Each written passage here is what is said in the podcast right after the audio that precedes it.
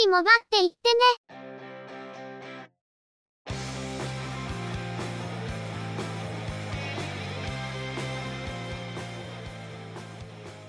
この番組は、モバイル通信に関する技術や業界の動向についてのニュース、IT ガジェットについての情報などの話題を中心にご紹介しています。この番組内でのおしゃべりは、すべて合成音声でお送りしております。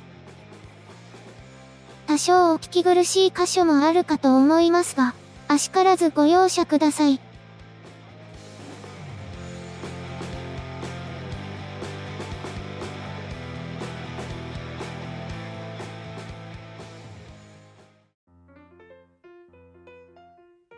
今週もゆくもばのスタートです。お届けいたしますのは、ネタを探してきたり、いろいろしてるのが中の人、またの名をハイマウント。そしてお話をするのは、佐藤ささらと、鈴木つづみと、嫌です。ゆくもば、第412回です。最近ネタ切れで投稿が滞っている YouTube ですが、物価高騰で色々予定していたことができなくなったみたいですね。思いついた時にやっておけばよかったと、中の人がこぼしていましたが。それはともかくとして、先日突然、上級者向け機能が使えるようになったと通知が届きました。そもそも、何かをした覚えがないので、なぜ突然解放されたのかよくわかっていなかったりします。大きなところではコミュニティ機能が利用可能になったようです。他の配信者さんが配信の予告とか、動画の内容のアンケートとかで使っているあれですね。次の配信の予定は未定なんですが、次回の動画配信からはこのコミュニティ機能を活用して、配信の予告を掲載するようにしようと思っています。あと、本格的な運用は来年に入ってからかと思いますが、YouTube にハンドル機能が導入されるとのことで、ゆくもばのチャンネルでもハンドルを設定しました。アットマーク、YKMBTube にしましたが、チャンネル URL が長いものからこのハンドルに移行するらしいので、ちょっと便利になるなと思っています。今後もポッドキャストだけではお伝えできないものを動画にできればと思っていますので、ポッドキャストともどもよろしくお願いいたします。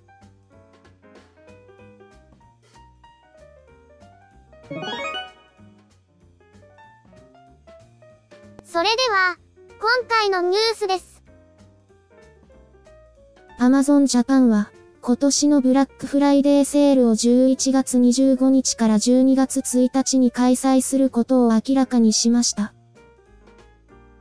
さあ、ビッグセールで最高のご褒美を、とテーマとして、特選タイムセールや数量限定タイムセールで様々な商品を投入するとのことです。また、Google は直販サイトの Google ストアで、ブラックフライデーセールを11月18日から実施することを予告しています。ブラックフライデーセールではスマートフォーム製品の割引販売が予告されているほか、25日から28日の4日間については Android スマートフォンのピクセルシリーズが限定価格になると予告しています。ピクセル7を購入して対象スマートフォンを下取りに出すと、最大6万1500円が還元されるとのこと。Pixel 7 Pro では、次回以降に利用できる Google ストアのクレジットと下取りを合わせて、実質2万7800円からで購入できるとのことです。また、Pixel 6a については、対象スマートフォンを下取りに出すことで実質0円から購入できるとしています。下取りの対象となるスマートフォンのメーカーは、Google、Apple、サムスン、ソニー、シャープが挙げられています。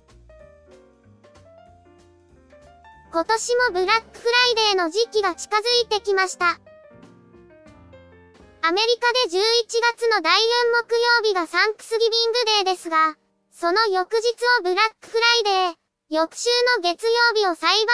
ーマンデーと呼んで大規模なセールを実施する習慣があるそうです。近年はブラックフライデーからの週末と、サイバーマンデーを合わせて一つのセール期間にしていることが多いですね。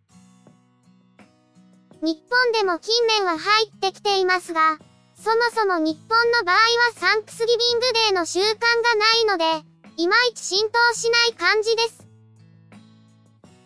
福岡市には11月16日から20日に正門払いという大売り出しの習慣がありますが、少し時期がずれるためか、これをブラックフライデーに結びつけるような動きも見られません。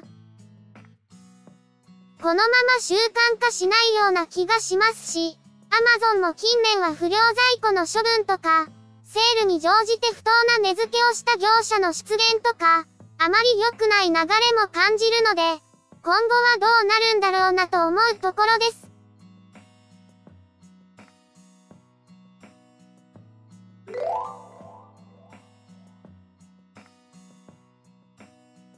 NTT ドコモは、環境保護に向けた取り組みとして高度化された基地局のスリープ機能を11月から順次導入することを明らかにしました。2030年のカーボンニュートラル実現に向けた取り組みの一環とのことで、通信トラフィックから利用状況をリアルタイムに把握し、トラフィックが低い基地局をスリープさせることで、基地局の消費電力を平均で最大約30%、時間帯や基地局によっては最大で約60%削減できるとしています。カーボンニュートラルへの取り組みとして、NTT ドコモとしてはこの他に、リサイクル素材を活用し、環境に配慮したサステナブルな携帯電話の販売を表明していましたが、これについては FCNT 製の Android スマートフォン、アローズ N、F、51C を来春発売と発表済みです。基地局は24時間稼働することで、結構な電力を消費しているだろうなと思ってはいましたが、トラフィックを監視して低負荷の基地局をスリープさせるというのはなるほどと思いました。トラフィックを見ているので、周辺基地局のトラフィックが増加してきたらスリープさせていた基地局をアクティブにするという制御も当然入るでしょうから、これは非常に興味深い取り組みです。一方、センターからの制御要求に対して正しくスリープに入らない、逆にスリープ解除からうまく復旧しないという不具合も発生しそうなので、基地局の保守がちょっと大変になりそう、という気もしますけどね。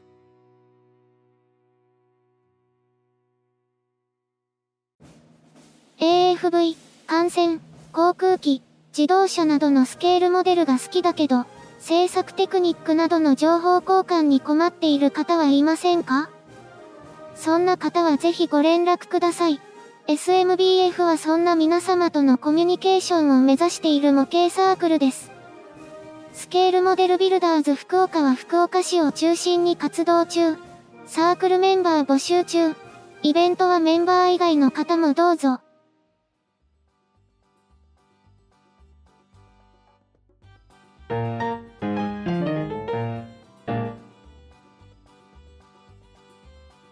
NTT ドコモは、ドコモ回線の契約がなく、D アカウントだけで同社サービスを利用する一部ユーザーで、オンラインでのサービス解約ができない事象があることを明らかにしました。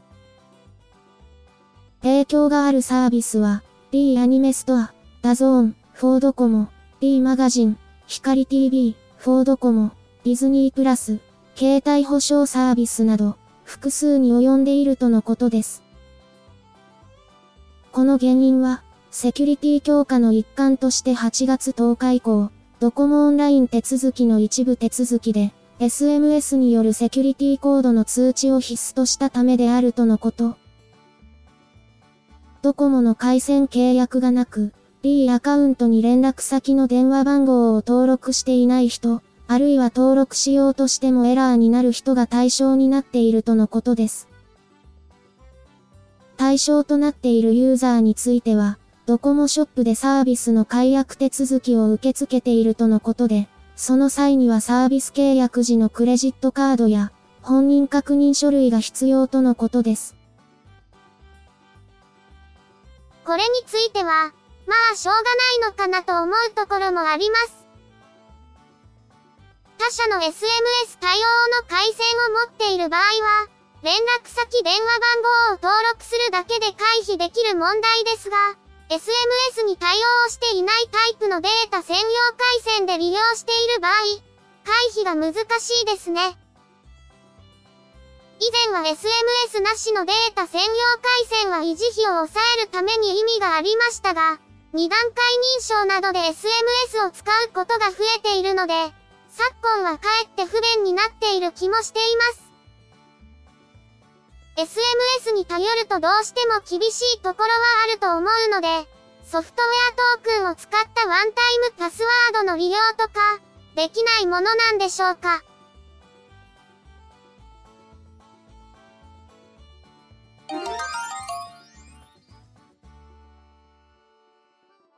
厚生労働省とデジタル庁が保守運用管理を行っている新型コロナウイルス接触確認アプリのココアですが、11月17日から順次、機能停止版アプリの配信を開始する予定と明らかにされました。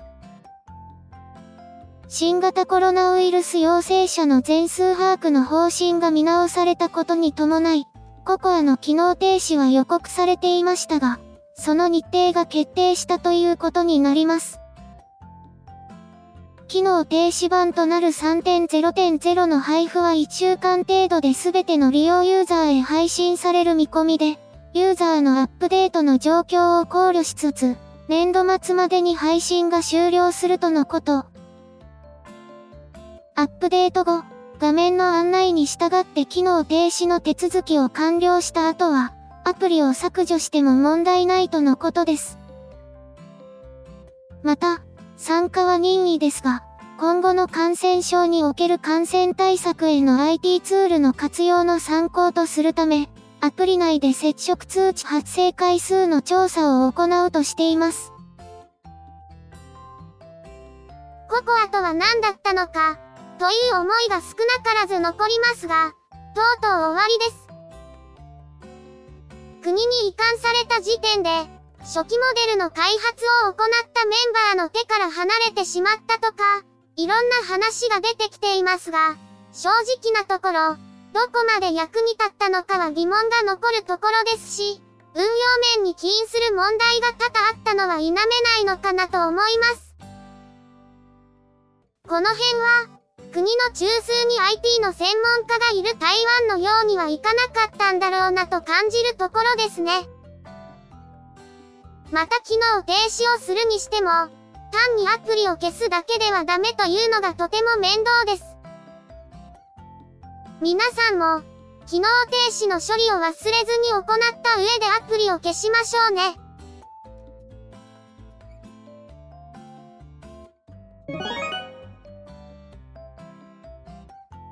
今回のニュースは以上です。今回の編集を始める前に、中の人は久しぶりに PC 関連の注文を入れました。最近はデバイス関連の出費をしていなかったので、なんか久々な感じがしますね。今回購入したのは、ベルキンの USB-C 接続の 7-in-1 ドックですが、発売されたばかりのコネクト USB-C 7-in-1 マルチメディアハブ第2世代です。中の人がこの手のデバイスで発売されたばかりの製品を買うのはかなり珍しいですね。M1 MacBook Pro に買い替えた際に、USB-C 接続のハブを持っていなかったので、合わせて購入したんですけど、その時本来なら今回の製品の前のモデルを買うつもりだったんですよね。間違えて、イーサネットポートがない方の 7-in-1 ドックを買ってしまって、まあまあいいお値段するので買い替えずにそのまま使っていたという経緯でした。そのドックは Windows でも普通に使えることが分かったので、今後は Windows との共用にして、今後改めて Mac 用に今度こそイーサネットポート付きのドックを買うつもりだったんですが、それから何日も経たないうちに今回の製品の発売を知って、すぐに購入してしまったという流れです。今回の製品はイーサネットポートが 2.5GB に対応していたり、USB 周りもバージョンアップしていたりするので、結果的にはこれにして良かった感じでしたね。一番良かったのが、今回のモデルはケーブルの長さが24センチになっていて、取り回しが非常に楽になったことです。ケーブル自体もこれまで使っていたものよりも柔らかくなっているので、これまでは微妙だったところが全て解消されています。確認や検証のために Windows マシンを触っていて、その過程でドックが使い回せることが判明しているので、それをしていなかったら今回は買い替えを考えなかったと思います。なんとなく呼ばれたような感じですね。この手のデバイスはあまり買い替えず、壊れるか本当に不便になるまで使い続ける傾向の中の人が、新製品に飛びついた時点でかなり異例のことですが、絶妙のタイミングで発売の記事が目に入ったり、10%オフのクーポンが出ていたりと、本当にタイミングが良すぎましたね。ベルキンの製品は同様の製品と比較すると少しお値段が高い傾向はあると思いますが、実際に使ってみると耐久性や信頼性といったところでメリットを感じています。次は買い替えを検討している出張用の充電器を考えてみようかなと思っています。